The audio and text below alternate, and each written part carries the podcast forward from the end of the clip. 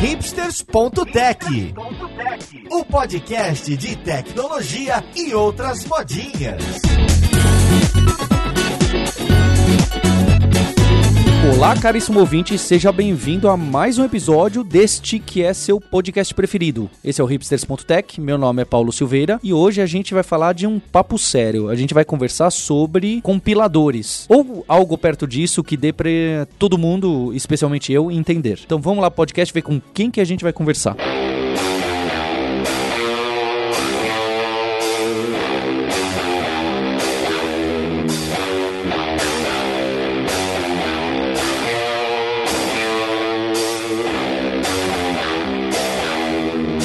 E hoje, falando diretamente de Nova York, a gente tem com a gente o Douglas Campos, o vulgo QMX. Como você tá, Douglas? Tô bem. E vocês aí na terrinha? Estamos aqui trabalhando com compiladores. Não, Aí mentira. e junto com ele que trabalha na mesma empresa, olha que coincidência essa panelinha, hein? O Maurício Balboa Linhares, nosso co-host. Como você tá, Linhares? E nada de panelinha aqui, rapaz. Só pessoas qualificadas pra falar do assunto. É. Aqui tá em paz, aproveitando o calor finalmente na Pensilvânia. Depois o, o- o ouvinte reclama que tem panelinha, a gente não tem muito o que falar, né?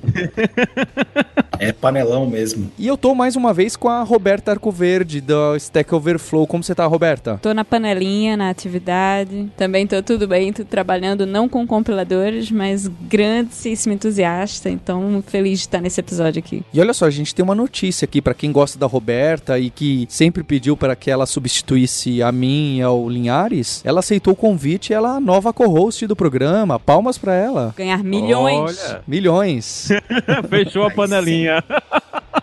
Agora não pode nem falar que ela, ela pelo menos mudava um, um pouco. Ei, Eu acho legal que a gente vai pegando é, um co-host, cada um co-host com sotaque de uma região do país diferente, né? Tá na ficando verdade, eu e Maurício dá mesmo. legal. É. Pois é, né? A única diferença é que esse povo de Recife chia, né? Aqui a gente não chia, mas Sim.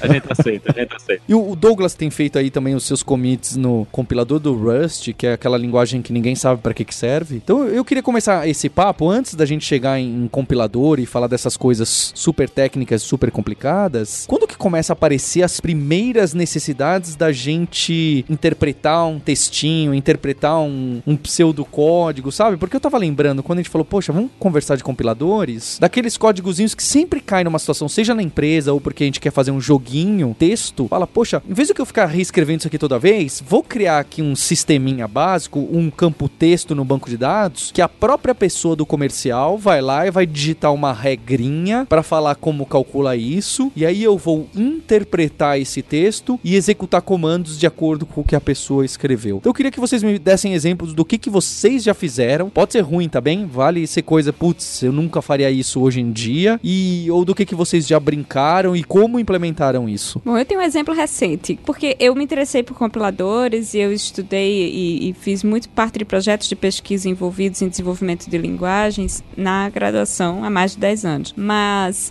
por mais que parecesse, ah, isso é uma coisa acadêmica, de pesquisa, eu nunca vou precisar falar em autômatos no meu dia a dia, e realmente não preciso. Ou falar de, enfim, coisas como interpretar, é, tokenizar, análise léxica, nada disso. Mas aí, no trabalho na Stack, o meu primeiro grande projeto na Stack Overflow foi desenvolver um mini compiladorzinho para uma linguagem de domínio específico, que a gente chama, que era para buscar candidatos na base de dados dos candidatos da Stack. Então, hoje a gente tem uma plataforma de empregos, onde você pode cadastrar seu mini currículo e empregadores podem buscar candidatos de acordo com as necessidades dele. Nessa busca, a gente oferece uma linguagenzinha de expressões lógicas que você pode escrever, por exemplo, eu quero candidatos que saibam C Sharp e JavaScript, mas não VB, sei lá, que você é preconceituoso, não quer VB.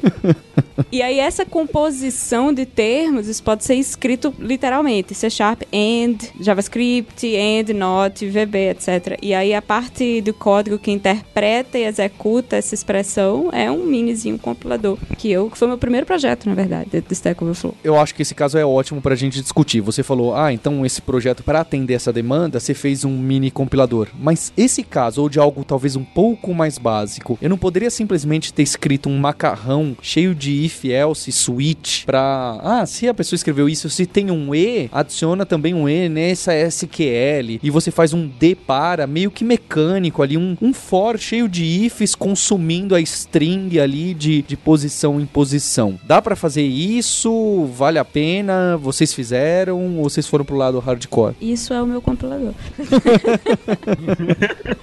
Mas no fundo, no fundo é, você tem técnicas diferentes, claro, para construir uma árvore, tem toda a parte mais de, de compilação mesmo, né, de teoria e tal. Mas eu acho, na verdade, que é mais difícil fazer isso que você tá falando. Fazer, tentar prever todas as possíveis construções e tal. Se você tem uma gramática que você sabe que é bem definidazinha, tipo, depois de um end tem que vir uma outra expressão. A expressão pode ser unária, pode ser binária. No caso, not é uma expressão unária, porque você tem um operador e um operando. Um end é uma expressão binária, você tem dois operandos e um operador. Quando você define essa gramática direitinho e constrói isso da, de, eu esqueci o nome exatamente, mas com um parser mesmo que vai fazer a leitura das strings e depois construir objetos desses tipos, literalmente nó da árvore, expressão, binário, e operar em cima dessa árvore, eu acho mais fácil trabalhar assim do que fazer o macarrão de if, else e for. Mas eu acho mais fácil, talvez, porque foi assim que eu fui ensinada 10 anos atrás. Mas aí tem. Hoje a gente tem uma, uma coleção de ferramentas gigante, né? Que você dá uma gramática pra ele, ele já cospe Tem. o básico pra você, né? Ele já ele dá mensagem de erro básica, ele faz um monte de coisa. Eu acho que hoje, por mais que as pessoas imaginem que compilador a gente vai, ah, você vai fazer tudo na mão, não sei o quê. E em alguns casos a gente tem esse. Isso ainda acontece você pega linguagens mais antigas. Eu lembro na época que o, o, o GameX mesmo mexeu nisso, na época do JRuby, quando o pessoal tava fazendo o compilador do JRuby, eles olharam assim, pô, não dá pra gente simplesmente usar um gerador aqui, porque tem várias coisas na gramática do Ruby que não foram pensadas nessa época, né? né, Nessa época de hoje que a gente tem vários frameworks pra fazer isso. Mas hoje a gente tem uma, uma coleção gigante de ferramentas que facilita demais você partir pra fazer uma linguagem do zero sem você ter que definir todas essas coisas, né? Sem você ter que dizer, ah, como é que é o operador, como é que isso vai funcionar, qual é a mensagem de erro que entra aqui. É bem mais fácil de você começar um compilador hoje do que você simplesmente sair fazendo um monte de if e, e for, né? Antes da gente avançar, eu queria que vocês dessem um exemplo, pode ser analogias toscas, eu acho que isso é importante, do que, que é a gramática. Então a Roberta já colocou aqui, né? É lá onde se define que, olha, uma expressão de atribuição de variável é assim, ó, tem uma palavra, palavra pode ter letra e número, depois vem igual e depois vem, ah, para mim a linguagem só tem números, então depois vem o número. O que, que é um número? O número pode ser assim, assim, assado. Ou, não, pode ser uma expressão que resulta um número, que pode ser um operador binário de soma, subtração etc. E assim, até recursivamente, etc. Como que a gente pode dar um exemplo para as pessoas entenderem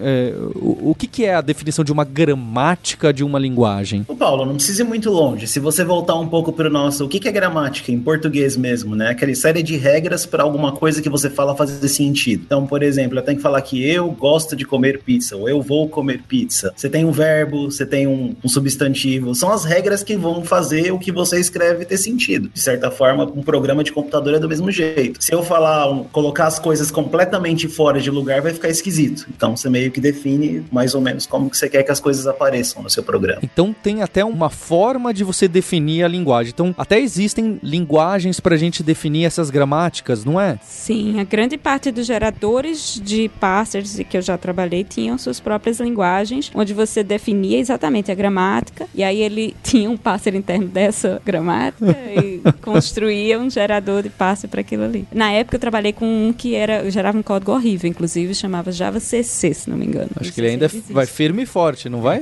É, O Java CC é clássico. olha aí. É de chorar, mas é bom. É. Aí que tá o grande problema. Uma brincadeira, o Charlie Nutter do JRuby falava bastante que se você quisesse escrever código Java muito rápido, era só você escrever C em Java. E eu acho que o Java CC tá bem nessa linha, assim. O código é bem um macarrão simples, mas ele é muito rápido. Então tem esse lado também da performance, né?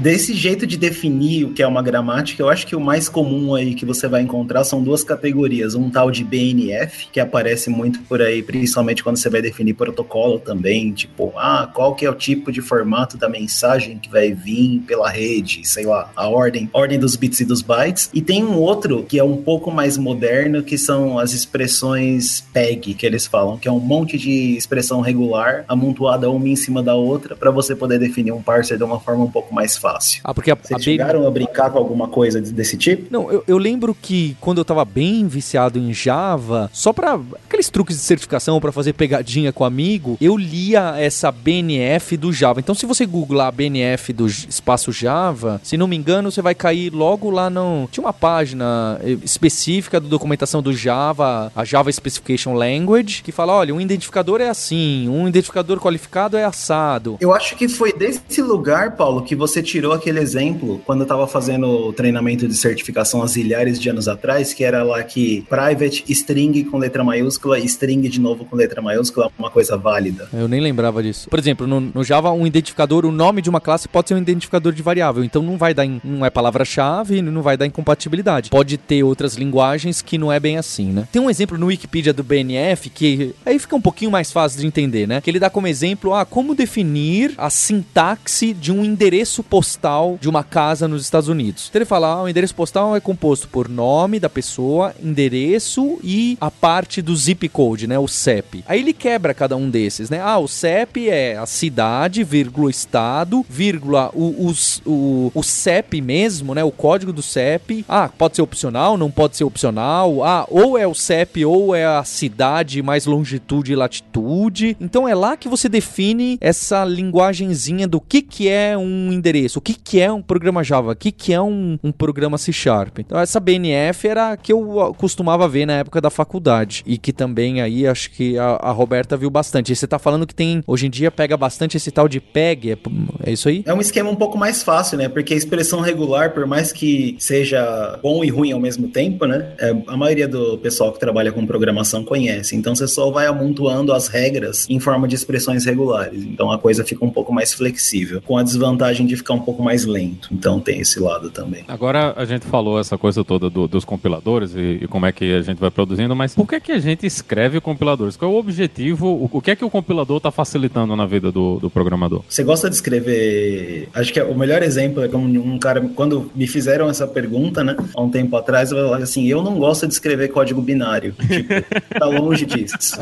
Então, assim, eu não gosto nem de escrever para começo de conversa. Então, pelo menos ter uma língua que seja mais próxima do ser humano te ajuda em comparação a escrever linguagem de máquina direta. É alguma coisa mais estruturada que você não precisa lembrar que o, o código é 0x, sei lá o quê, em vez de falar, faz tal coisa. Bem mais fácil de você conseguir lembrar, né? É, são os mnemônicos, né? Pra gente não ficar tendo que decorar tabela de código assembly, começou a ter, ah não, vamos escrever move, em vez do que escrever hum, 0xF3, dependendo do processador. Esses começaram a ser os primeiros passos. E aí precisava de uma ferramenta pra converter isso, certo? Isso, no fundo é um transformador de código, né? O compilador transforma código em outro código que pode ser de outra linguagem, nesse caso, converte, por exemplo, C para linguagem de máquina ou, enfim, ou para a própria linguagem também. E esse negócio de converter para a própria linguagem foi como eu comecei minha brincadeira com compilador. Eu estava trabalhando no SPC na época e uma empresa tinha um negócio lá de analisar, tipo, para olhar a nota de crédito de uma pessoa. E eles tinham um monte de regras. Se fulano devolveu o cheque nos últimos dois anos, faz tal coisa. Caso contrário, faz outra coisa. Era tipo uma linguagem em português mesmo. Aí eu acabei fazendo lá um programa que lia esse código em pseudo-linguagem em português e gerava código Java que depois eu chamava o compilador para compilar aquilo e embutia dentro de um jar e jogava lá dentro do, do outro sistema para isso ser consumido e executado. Inception antes de Inception acontecer. É porque todo mundo já teve aquela fase perigosa. Você fala, poxa, eu tô copiando e colando muito esse tipo de código, então já sei. Vou escrever um que, dado o meu banco de dados, ele já desenha a tela pra mim em HTML ou na épocas remotas na- da aplicação desktop e de alguma forma começa essa brincadeira de, ah, dado essas, esses metadados, cospe esse código. E aí quem dá o próximo passo, que pode ser uma loucura, né? Começa a enfiar a mão no compilador, certo? Falar, não, já sei, vou criar um compiladorzinho pra uma linguagenzinha que às vezes pode ser na própria linguagem, que vai me cuspir esse código aqui e pronto. Não vou ter que escrever nada disso mais mil vezes, né? Era o caso do Xdocklet, por exemplo, e tem um monte de outros aí exemplos antigos. É, as acho que as únicas pessoas que estão ouvindo esse podcast que sabem o que é Xdocklet somos nós quatro aqui, viu? Eu não sei não. Já- olha só. sobrou, Olha só só. sobrou três agora. Só sobrou três. Eu tenho agora. que dizer, Roberto, acho que você deu sorte, porque ninguém merece.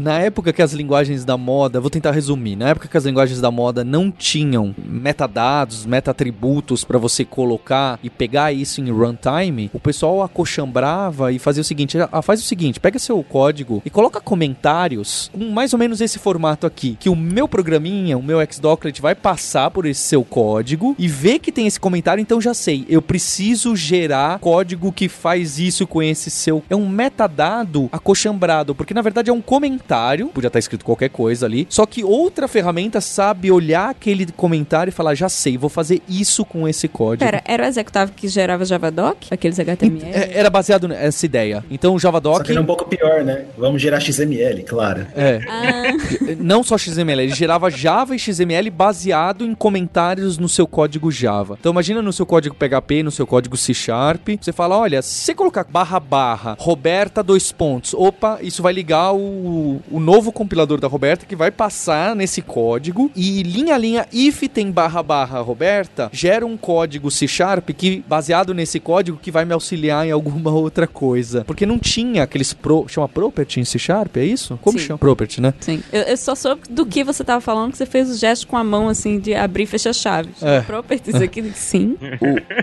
No Java são ah, os metadados ali, né? Das, das As Ah, anotações. não, então eu não entendi o que você tava Annotations, falando. Anotei, chama attributes. Ah, é, atributos. Atributos em C Sharp, exatamente. E anotação em Java. Então, como o C Sharp já meio que nasceu assim, né? No Java, isso foi aparecer no Java 5. Eu lembro. Em 2004, né? Então, antes disso, o pessoal inventava compiladores que compila... não compilava aquele código, ele compilava o metadado daquele código. Era uma, uma bela bagunça. E com certeza existem ferramentas assim, mesmo para coisas que hoje em dia a gente não consegue, não consegue fazer. Eu não esqueço a primeira vez que eu tive contato com esse tal do Xdocklet. Eu, eu tava num projeto que tinha que copiar milhares, tipo, um monte de copy e pasta mesmo. Copiava de um lado, colava no outro, trocava o nome. Copiava, colava, trocava o nome. Era muito XML. Aí chegou esse tal do Xdocklet. Eu, Nossa, eu não preciso escrever um quarto. O que eu tô escrevendo agora é um quarto do que eu escrevi antes. Muito melhor. Então a gente vai caminhando mais próximo de um compilador de uma linguagem grande, tá? Então dá pra gente usar os compiladores pra resolver alguns probleminhas. A Roberta citou e falou até bonitinho o nome em português, né, de linguagem específica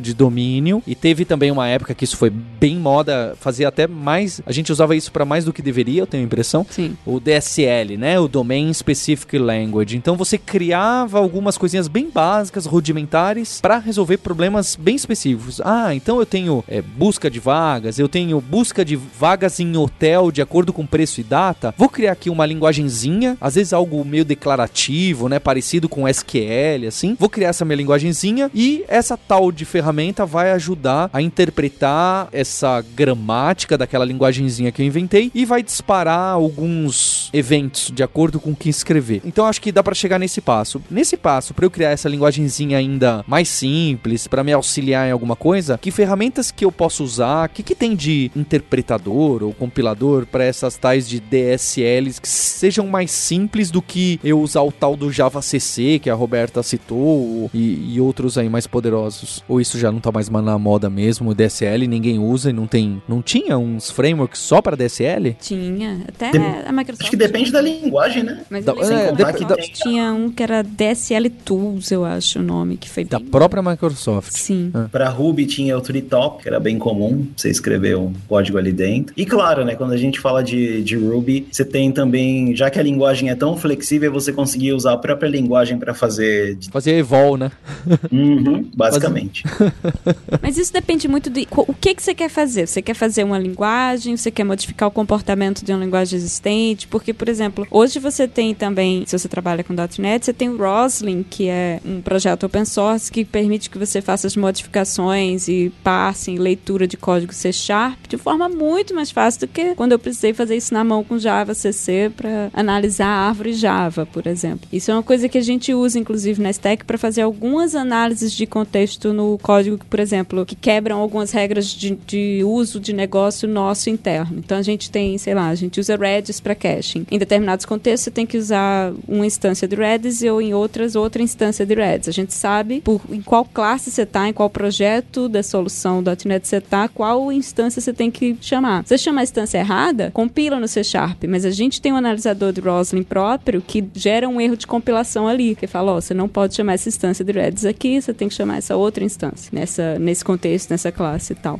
Então isso é como se fosse um negócio já plugável para o compilador. Isso, exatamente. Que hoje é muito mais fácil de fazer. No Java também tem uns negócios aí que já não são tão novos, né? Para você fazer o, o, compilador executar algumas coisas antes, junto com seus metadados e, e, etc. Não é aquela coisa que o Android usa bastante, que é o apt lá para você isso. olhar as anotações? Isso, isso mesmo, isso mesmo. Nossa, eu tô enferrujado mesmo. É, e em Java tem um universo de ferramentas para fazer isso, né? Acho que a, a, mais comum hoje ainda é o, o anti-LR. Não, não é o mais rápido, né? O Java CC continua sendo mais rápido, mas o anti-LR é provavelmente o que tem a melhor documentação e o que é mais fácil para alguém que não tem muita experiência sentar a bunda na cadeira e, e começar, né? Você consegue e... gerar código e a documentação é incrível para você sair construindo e brincando com linguagens. Eu acho que o Linhares deu um passo a mais, certo? Porque acho que esse Roslyn que a Roberta tá falando, assim como o APT, não é que eles são menos poderosos, mas eles são, ah, dadas as anotações e, e dada o, como que foi que vocês falou mesmo, atributos do C Sharp, vai fazendo, vai cuspindo esse tipo de código, vai cuspindo aquele tipo de código, ou vai mudando, opa, não compila isso aqui não, não gera esse método, substitui esse código por tal coisa. É para ele alterar o comportamento do próprio compilador da linguagem que você está, não é para criar um compilador novo. Tô, tô falando certo? É isso aí. É isso mesmo. Aí tem o próximo passo, mas acho que você quer falar uma coisa antes, Douglas, manda bala. Isso aí ficou bem mais comum quando a gente começou, pelo menos quando se fala do mundo Java, de usar aqueles negócios de bean validation, que você botava uma anotação e a princípio você tinha alguma coisa que validava em runtime, aí quando começaram a usar mais o apt, você começou a injetar as validações na hora da compilação, que não é um negócio tão poderoso que nem o que o Roslyn tem, mas é bem ok, falando de Java, assim, já ajuda bastante. Tem uma coisa que tá no, no meu passado negro, né, que acho que ninguém além do Douglas vai lembrar disso aí, que na época a gente tinha também um Aspect J. Ele não era necessariamente uma coisa pro compilador, mas você conseguia alterar código, injetar código e adicionar novas coisas, como o apt, né? Eu acho que ele, ele era, acho que o que o apt é hoje era o que o Aspect J era há 10 anos atrás, que você tinha essa ideia de programação por aspectos e ele deixava você alterar, injetar, colocar validações, fazer coisas, fazer magia dentro do código, né? Só usando anotações e usando as regrinhas lá dentro dele. Então dava para fazer muitas dessas coisas de validação e eu trabalhei, eu fiz várias validações usando o Aspect J na época. O código não era fácil de entender, era mega complicado de entender como é que você aplicava, mas ele tinha todas essas coisas de regra de, ah, se for esse método dentro dessa classe chamado com esse parâmetro, aplica essa regra. Se for essa outra coisa, aplica essa regra. A gente já tinha uma coisa parecida com isso, né? Que ele era muito poderoso, mas no fim das contas era meio difícil entender o que é estava acontecendo com o código no final. Não faz sentido. Sabe qual que é a minha. Não, só ia comentar que Aspect J exatamente era o meu projeto de pesquisa na graduação, era trabalhar na construção e extensão de um compilador de Aspect J. Ah, que legal. Olha só. Era... A minha lembrança de Aspect J é, é assim, é uma coisa que toda vez que você fala Aspect J começa a me dar coceira, porque era muito poderoso. Mas o que acontece é que eu tinha um programa de 40 linhas e estourava uma exceção na linha 350. É. E não é. tinha código-fonte pra você saber onde que tava, era terrível. Isso realmente acontecia.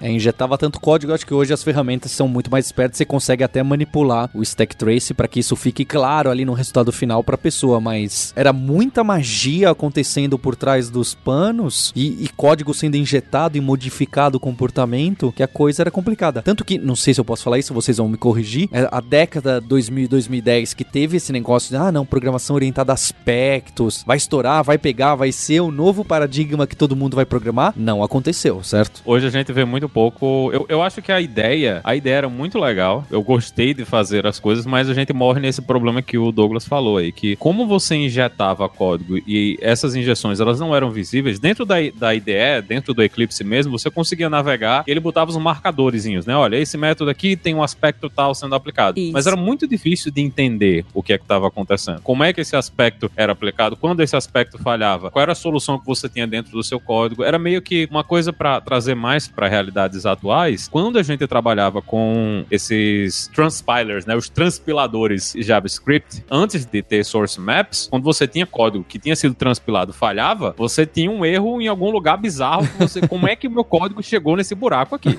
né? Porque ele pegava o seu código lá que era ES6 e transformava para rodar no, no Internet Explorer 6, aí ele tinha que fazer um monte de magia negra para fazer tudo isso funcionar. Então, o problema do Aspect J era mais ou menos esse problema aí também, é porque o código código falhava, mas você via que não era o seu código que estava falhando. Era alguma coisa que estava interna, então você tinha que entender como a coisa funcionava internamente para poder entender o que é aquele erro que está acontecendo. E isso terminou por, meio que deixar a tecnologia de lado. Surgiram outras soluções um pouco mais simples, né, pra gente resolver o mesmo problema. E eu acho que era, era como você falou, era muita magia, porque com o Aspect JI, com o paradigma de, de orientação aspectos, você consegue não só alterar a estrutura estática do código, tipo, cria esse método em todas as classes, sei lá, faça com que todas as classes implementem serializable, algo assim. Mas você conseguir alterar o comportamento em tempo de execução também. Então, ah, injete esse código se esse método for chamado nesse contexto. Aí era, era loucura. É uma coisa que a gente vê em, em programas Ruby também, né? Você tá com a classe aberta, você tá olhando pro código, você tá olhando pro método, mas na hora que você carrega essa aplicação em uma aplicação, em, em um, uma aplicação de verdade, né? Aquele código pode nunca executar. Pode ter entrado outro código lá e você nunca vai saber.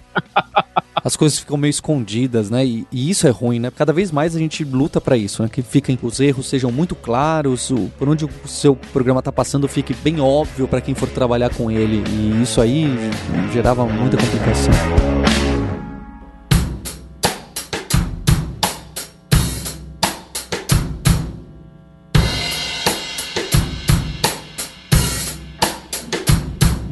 Então da transpilação que o Linhares colocou, que eu acho que é uma boa antes da gente chegar no último passo, que é o compilador de uma linguagem grande mesmo. Então começaram a surgir essas outras linguagens aí, porque ninguém gostava do JavaScript, hoje em dia todo mundo gosta, mas teve uma época que ele ficou no limbo e um pessoal começou a dar uns passos para frente no JavaScript, teve o CoffeeScript, o TypeScript e mais milhares de outras tentativas. Eu imagino que esses dois tenham sido os que ganharam mais destaque. E que as primeiras versões dele, desses dois, nada mais era do que um script escrito em JavaScript que pegava essa outra linguagenzinha nova, seja TypeScript, seja CoffeeScript ou Paulo Silveira Script, pegava e interpretava, seja com um monte de if else switch, seja com um compilador que envolve esse negócio de análise sintática, léxica, LR, LR, não sei. Ele fazia isso. E isso ainda é assim nessas linguagens, nessas alternativas do JavaScript? É, como que isso acontece? O que, que aconteceu? Eu acho que a maior parte das linguagens alternativas, tirando o TypeScript, elas, elas meio que se perderam, né? A gente tem coisas bem específicas, tem ClojureScript, que é para quem gosta de Clojure trabalhar em JavaScript, mas o, o surgimento desses transpiladores e com o avanço de JavaScript em termos de especificação, né? Não dos runtimes, os runtimes eles continuam meio atrasados, mas como hoje você consegue simplesmente usar uma, uma feature da última versão da especificação nos browsers atuais só usando um transpilador, o uso de JavaScript em si cresceu mais. E o suporte dos navegadores aos transpiladores também melhorou muito, porque agora você manda o source map, né, que é o, o seu código antes de ser transpilado, junto com o código. Então, quando dá erro e você está ali em desenvolvimento, você vê o erro aonde no seu código deu, não no código gerado. Então, facilita um pouco mais de você entender onde é e como é que a coisa quebrou. E hoje eu acho bem difícil de alguém, principalmente com os frameworks atuais, você pega um framework como React, lá no React você precisa usar um transpilador, por causa da forma como eles colocam as tags, como você constrói os componentes, né? A não ser que você queira fazer tudo na mão, que é terrível, o seu código vai ficar uma merda de entender, mas no geral, hoje eu acho que hoje o padrão para todo mundo é estar usando um transpilador, usar Babel ou usar esses outros transpiladores aí, para pegar o seu código numa versão mais atual da especificação e produzir uma versão que rode nos browsers que os seus usuários estão utilizando. É porque o React tem uns códigos que não são JavaScript, é isso? Tem uns metadados, uns comandinhos dele mesmo? Ele tem como se fosse XML, né, dentro lá dele. Em em vez de você declarar os componentes chamando métodos, você escreve o XML do componente e ele transforma isso em JavaScript. Você pode, se você quiser, escrever o JavaScript que... Que faz aquilo. É, se você quiser fazer isso manualmente, você faz também manualmente. Mas, no geral, eu nunca vi um projeto, nem nunca trabalhei num projeto que as pessoas fizessem isso na mão. Eles usam sempre o transpilador mesmo. Roberta, tá aí o Xdocklet. É basicamente isso. Então, em vez de que você, você escrevia em Java e escrevia umas tagzinhas em algo não Java, no, no caso era comentário, porque assim compilava aquele código. E aquilo lá passava um cara ali no meio maluco que cuspia mais um monte de outro código. Paulo, tem uma história engraçada sobre esse negócio de usar essas tags de meio que de XML no meio do JavaScript. Porque isso aí é sintaxe válida. No Essa quê? que é a parte tensa. É sintaxe válida no JavaScript? As tags de XML são sintaxe válida lá dentro. Então, na verdade, Douglas, é ainda mais parecido com o Xdocklet, porque no Xdocklet o comentário Java é sintaxe válida em Java. E é, bom, bom, você tem um ponto. São duas belas gambiarras. Gambiarra linda, bem por aí. Eu acho que a coisa mais importante desse movimento todo foi o, o renascimento da linguagem em si, né? O uso dos transpiladores empurrou os navegadores e, e o pessoal que era responsável pela especificação a avançar a linguagem bem mais rápido do que seria, porque o grande problema de uma linguagem de programação, e, e isso é uma das coisas que todo mundo reclama, né? De Java, de C Sharp, que essas linguagens mais antigas, é que sempre que você vai adicionar uma funcionalidade, aquela funcionalidade ela vai morrer com a linguagem. Você dificilmente adiciona uma funcionalidade na versão atual e daqui a alguns anos você remove aquela funcionalidade. Dentro de todo o runtime Java tem Corba lá. Ninguém nem sabe mais o que diabo é Corba, mas tem o diabo das classes do Corba todas lá dentro para fazer o trabalho, né? E na hora que você usa um transpilador, o que acontece é que você consegue fazer as pessoas usarem essa funcionalidade nova sem que você tenha alterado a linguagem diretamente e o entendimento do uso dessa funcionalidade vai levar a eventualmente essa funcionalidade entrar dentro da linguagem ou não. E é o que acontece no JavaScript hoje, né? Na maior parte das vezes, alguém vem com uma proposta, olha, tem essa funcionalidade nova que a gente podia colocar dentro da linguagem, mas adiciona ela no transpilador, o pessoal começa a brincar, vão alterando a funcionalidade para entender se desse jeito funciona melhor, desse jeito funciona pior, e eventualmente isso entra dentro da especificação da linguagem. Então, hoje é bem mais fácil por causa desse tipo de solução das linguagens de programação avançarem, né? Você não precisa adicionar tudo dentro da linguagem oficialmente antes e depois descobrir se deu certo ou não.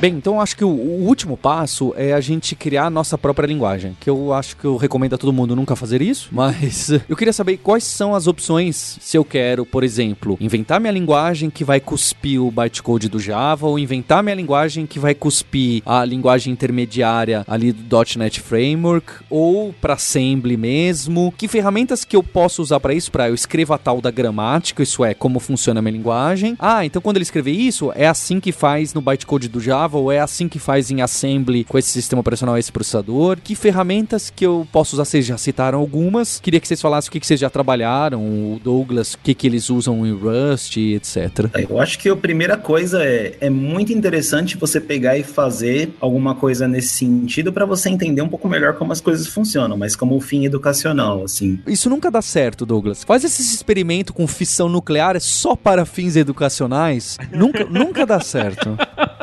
Mas a gente se diverte, esse que é o ponto. Mas é sério, é muito legal você gerar código de máquina na mão, ver funcionando, pegar um microcontrolador, brincar um pouquinho. Mas para um projeto mais sério, hoje a gente tem frameworks maravilhosos para compiladores mesmo, como por exemplo o LLVM, que já vai te gerar o teu código de máquina para trocentas mil plataformas, bastando você pegar e dar para o LLVM uma representação intermediária do que você queria no resultado final. O LLVM que eu sempre ouço falar e nunca entendo, ele tá no mesmo pé ou já é um negócio diferente do tal do anti-LR e do Java CC que a Roberta citou? Tá, vamos lá. O anti-LR e o Java CC, eles estão lá na camada de pegar a sua linguagem e fazer aqueles passos que você repetiu algumas vezes aqui que a gente nunca lembra para que, que eles servem, né? Que é análise léxica, quebrar os tokens, montar uma árvore, sei lá o que. Já o LLVM, por exemplo, é para geração de código de máquina. Então, por exemplo, se eu quero pegar e gerar código para CPU da Intel, sei lá o que. Aí você vai usar um LLVM da vida. Se eu quero pegar e gerar um código que o LLVM vai usar, aí eu vou usar um anti-LR ou sei lá, algum outro desses frameworks. O que, que a gente tem em C Sharp para fazer isso, Roberta? Para gerar código de máquina em várias plataformas? Tenho nem ideia. Acho que nem é o objetivo, certo? É porque a gente tem várias, várias fases aí quando você fala em compiladores, né? Você tem ba basicamente quebrar um texto em tokens, como o Douglas falou, em palavras, depois você pega esses tokens, monta uma árvore e depois de posse dessa árvore você pode fazer várias coisas. Uma dessas coisas é a geração de código. Ou já podia ser execução, né? Poderia ser execução, mas normalmente tem um passo antes que é o de análise contextual para você ver, ah, tal variável não foi declarada e foi utilizada. Esse tipo de coisa acontece na, na análise contextual, que é depois que você gera a árvore, antes que você gera código e antes que você executa. Eu não conheço, não sei a LVVM, mas me parece que tá um, também é, um, é, um, é uma ferramenta que opera em cima de uma árvore já montada, é isso, para gerar código para várias plataformas? Eles têm um negócio que é bem, até um pouco, não é muito comum. Quando você pensa, você gerou sua árvore, aí legal, já tenho o que eu preciso. Normalmente gera-se um negócio chamado é, é, Intermediate Runtime, tipo um, um runtime intermediário que vai ter uma série de instruções uma atrás da outra. Tipo assim, faz isso, faz aquilo, faz isso, faz aquilo, bem simplificado e linearizado. E esse tipo de representação que você costuma passar para o, o framework de baixo. Inclusive, eu acho que o. Eu não sei se isso é aquele tal do IL da, da plataforma .NET? É, E ele é tipo bytecode. Ah, não, tá. Então é uma coisa acima disso aí ainda. É uma linguagem pronta para ser interpretada e executada dentro da. Na época se chamava máquina virtual, ainda se chama assim? Essa terminologia ainda existe? Sim, A máquina virtual Java, JV, mas no caso .NET seria pelo. CLR, sei lá, eu É. qualquer. CLR, CLR, isso mesmo. É, a gente tá fazendo um papel meio de interpretadores aqui, né? Tentando trocar cada uma. É. Certamente falamos um monte de abobrinha. Quem conhece mais das outras linguagens já tá ra- com raiva da gente, é sempre assim. Pode deixar seu comentário aqui no Hipsters, falando: olha, Paulo, você falou uma abobrinha aqui, por favor, não deixem de comentar. Mas agora eu vou te falar, viu, Paulo? De- acho que a melhor experiência que eu tive pra entender como um compilador funciona é um livro do cara do anti-LR, o Terence Parr. O nome do livro é Language Implementation Patterns. É tipo um livro que ele tem lá todos os padrõezinhos de como implementar uma linguagem. Ele te ensina a fazer desde o zero, lá desde a tokenização, aí depois faz a tal da árvore, faz o intermediário, faz esse processamento que a Roberta falou de olhar o contexto, ver se você já usou essa variável, se pode fazer isso ou não pode fazer aquilo. E por final, gerar o código que você vai ter no final. É bem bacana, assim, ó. eu recomendo fortemente pra quem tem curiosidade. Eu perdi algum tempo da minha vida ali. Se alguém for fazer um compilador de uma linguagem inteira para gerar código de máquina mesmo dos sistemas operacionais, ele usaria, é claro, dá para a pessoa escrever tudo na mão, mas se for usar essas ferramentas famosas, ele usaria esse ent-lr junto com a LLVM, é isso? Então, o anti-LR ele tem, ele é escrito em Java, né? Mas ele gera código para qualquer que a gente chama de arquitetura alvo, vai. Então eu posso gerar Java no final, eu posso gerar código C, eu posso gerar código de máquina, entendeu? Não precisaria da LLVM, se eu Se eu quisesse gerar na unha, com certeza, mas assim, não recomendo. É mais fácil usar LLVM. Até porque essa toda uma boa parte dessas análises que a Roberta tinha comentado já estão implementadas no LLVM. Um exemplo, você tem uma das análises que eles falam que é um tal de SSA, que é Single Assignment, um negócio assim. Você criou, falou que A é igual a 2. Depois você falou que B é igual a 3. Depois você falou que C é igual a A. Chegou num ponto, você não tá mais usando A. Então ele meio que vai começando a trocar o nome das variáveis para você sempre ser assim, ó. Primeira variável, segunda, terceira, quarta, quinta. Ele sempre vai criando novas para chegar num ponto e perceber, putz, eu não tô usando isso aqui. Então seu código lá no final nem vai ter aquela coisa que você não tá usando. E isso já tá implementado no LLVM como um dos passos de otimização dele. Pegar o código que você não tá usando e eliminar. É, que é o tipo de análise que hoje é muito usada, né? Se você trabalha no time que trabalha no compilador C Sharp, ou se você trabalha no compilador Java e tal. Eu acho que esses problemas de otimização de compiladores são muito interessantes hoje em dia, principalmente de otimização, de identificar código que pode ser, sei lá, transformado em iterativo ao invés de recursivo, aquilo que a gente até já falou aqui na, no episódio de linguagem funcional. Mas é claro que não é uma coisa que eu acho que é uma coisa que pouquíssimos de nós precisariam implementar no, no nosso dia a dia. Por isso que eu falo, tipo assim, não implementa na unha, usa o que tá pronto. Mas você vai ver, amanhã já vai ter um monte de programadora, um monte de programador enfiando um compilador no projeto. Depois vem as empresas aqui reclamar: ah, não, ouviram no podcast e fizeram. Você vai ver só.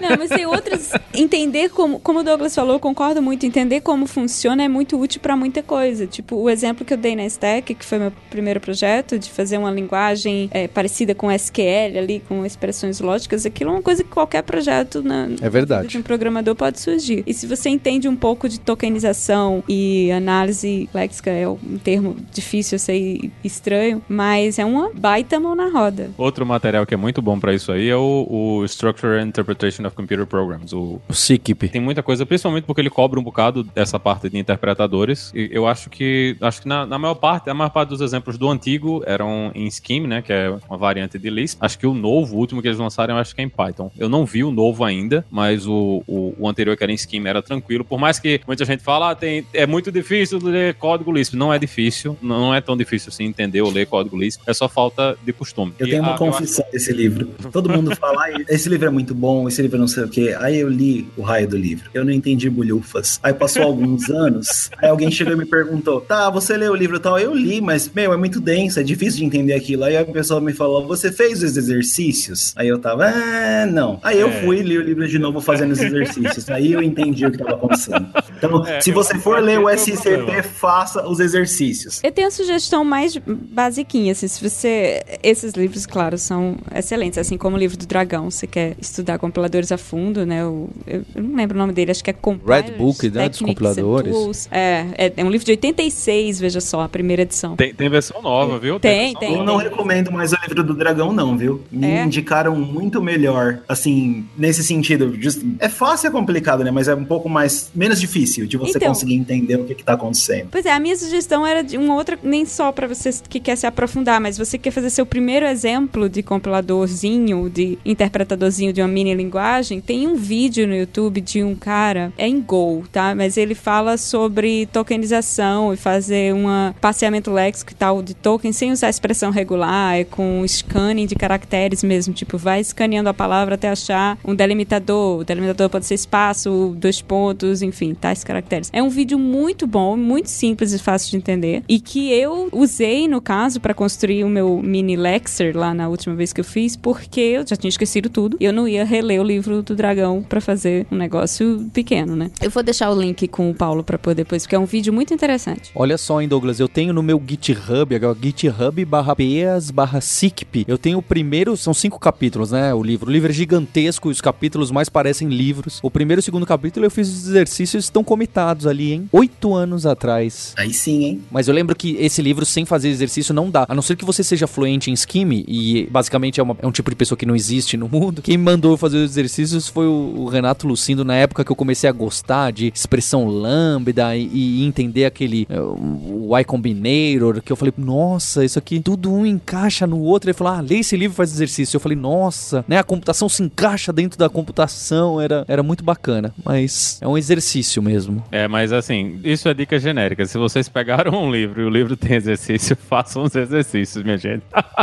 não adianta só ler o livro sem praticar, não. Outra linguagem que é bem legal de brincar com essas coisas, é- Lisp no geral é uma linguagem que é muito legal, porque dá inclusive, eu lembro muitos anos atrás, acho que é época de graduação ainda, eu fiz um interpretadorzinho de Lisp dentro de Lisp. Pela, pela forma como você constrói a linguagem, você consegue definir as estruturas de dados, bota o if, bota o, o- as coisas que tiram as coisas da lista, né? O, o, o car, essas coisas que pega lá a cabeça da lista. E é muito legal você usar dentro do próprio Lisp, você escrever um, um interpretador dentro do próprio Lisp, é bem tranquilo. Então, tinha um curso no Coursera que era com o Dan Grossman, que ele falava que, ele, que um dos exercícios eram disso. Agora eu vou caçar o curso no, no Coursera e vou mandar, vou botar o link também no podcast, que um dos exemplos é exatamente fazer isso, é escrever um interpretador meio simples de Lisp dentro do- da própria linguagem, que é muito legal, é tranquilo, você não vai ter que, que fazer toda a complicação do compilador, porque o compilador do Lisp vai fazer o trabalho, mas você vai ter que escrever a coisa que interpreta o código, que já vai dar uma ideia mais ou menos de como tudo isso funciona. Douglas, pra gente fechar, me fala então o que que usa dessas ferramentas malucas, o que que vocês usam no Rust, da linguagem do Rust, é compilado pra qual é o target, se é isso aí vira JavaScript, vira C, vira, não, é pra Android, é pra qualquer coisa, eu não sei nem do que se trata a linguagem, eu acho que muita gente também não sabe, então fala o que que vocês usam, se você mexe é na árvore ou se você mexe é no compilador mesmo, esse tipo de coisa. Rust é uma linguagem que tem uma proposta interessante de você nunca ter uma exceção, tipo de, ah, aqueles problemas lá de você alocou memória, aí depois você esqueceu de desalocar a memória. Então a ideia é a memória, a linguagem ser segura, assim, você não ter nenhum problema de stack de, de overflow, coisa do tipo. E a partir daí, todo o modelo da linguagem caminha a partir disso. E é um compilador tradicional, então você tem lá um primeiro parser, vai gerar uma árvore, aí em cima dessa árvore a gente faz algumas análises, depois em cima dessa árvore a gente vai gerar uma representação intermediária, que é o que a gente chama de mir, vai fazer mais coisa em cima dessa representação intermediária, vai passar para o LLVM e o LLVM vai gerar código para WebAssembly ou então para usando o MScripting, gerando, gerando JavaScript, mas o WebAssembly tá na moda agora, né? E mais trocentas mil plataformas aí, PowerPC, ARM, x8664, x86. O cara que vocês usam aí é o LLVM para gerar, cuspir o código das máquinas, né? Não necessariamente máquinas físicas. E o interpretador aí que pega a, a gramática é o EntLR. Não, o Rust não usa uh, o EntLR. Se eu tô para escrever uma linguagenzinha para o meu uso pessoal, eu vou trabalhar com EntLR, vou conseguir ir bem longe, mas no fim das contas você acaba, dependendo do tamanho da coisa, você vai acabar indo para IAC, que é o seria o Java CC é Java CC. O IAC é o mesmo esquema, tipo, que seria um Java CC genérico para outras linguagens. O acrônimo é até Yet Another Compiler Compiler. né? é um Isso compilador mesmo. de compiladores. Então, normalmente você vai ter uma gramática formal para essa sua linguagem e você vai ter um gerador desse parser. Até um ponto que a coisa começa a ficar tão específica que você vai ter um parser que você mesmo escreveu. Na própria linguagem. Você vai evoluindo até um ponto que você escreve. Hoje o Rust é uma linguagem que a gente chama de self-hosted, que o compilador de Rust é escrito em Rust. É, o pessoal fala que quando a linguagem chega nesse nível, ela tá madura, né? Quando o compilador é escrito na própria linguagem, né? O ovo a galinha. É bem por aí. E aí você faz aquela coisa linda, né? Se você quiser chegar na primeira versão de Rust, que se eu não me engano é escrita em OCaml, você vai voltando para trás versão por versão, aí você vai gerando, gerando, gerando, gerando, até você conseguir chegar na linguagem moderna. é meio, meio, meio, loucura. Mas a ideia do Rust basicamente é isso: é te dar uma, uma linguagem que você não tem no pointer. E com um monte de coisas modernas, assim, pegando algumas ideias de OCaml, outras ideias de Erlang, com pattern, pattern matching. E, e assim, é bem agradável de trabalhar. A curva de aprendizado é um pouquinho não agradável, mas isso está melhorando bastante, porque a comunidade de Rust é muito legal. Então, assim, o pessoal, é, eles se preocupam mesmo com diversidade e inclusão, levam isso muito a sério. A coisa, assim, é, é uma, de todas as comunidades que eu já participei, é uma das mais bacanas, assim, o pessoal realmente está interessado em ter uma convivência pacífica e ser um lugar legal, então é bem bacana. Já que ninguém vai comitar código que dá no pointer, não tem muita briga, né? Você não faz nem ideia. assim, a grande diferença é que quando a gente tem discussões bem acaloradas, o modelo de governança da comunidade faz com que as coisas sejam mais civilizadas. Mas com certeza o pessoal tem briga, mas o pessoal costuma manter a classe, vai, é bem bacana. E vale lembrar que aqui a gente já conversou com José Valim, que é do Elixir e do pessoal da plataforma Tech, né, que devem comer com farofa, compiladores. A gente ainda tá para conversar com o pessoal do Lua, ainda a gente vai chamar o pessoal da linguagem Lua. Tamo, tamo devendo esse episódio. E eu queria agradecer aí a participação do Douglas. Obrigado, Douglas. Opa, tamo aí. Muito bom estar com vocês aí conversando. E agradecer a Roberta. Obrigado, Roberta. Isso, prazer. E você, Linhares, vocês dois desse lado do hemisfério e a gente por aqui. É isso aí. não deixe de visitar o hipsters.jobs para ver vagas. Não sei se tem vagas de compiladores, espero que não. Agora, Linhares, tem uma novidade, sabia? Que além de dar cinco estrelinhas ali no iTunes, no, no para quem usa Mac, tem o tal do Google Podcasts que você pode recomendar e dar. Não sei se você pode dar estrelinha, mas dá uma olhada aí, dá umas estrelinhas no hipsters.tech. Olha aí, deu uma ajudinha aí, minha gente. Vão lá, dá umas estrelinhas pra gente, deixa um review bonitinho do, do Hipsters lá. Então até a próxima terça-feira. Hipsters, abraços. Tchau.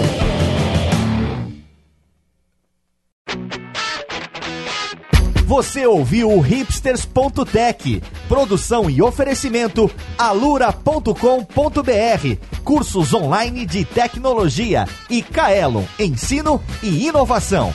Edição Radiofobia, podcast e multimídia.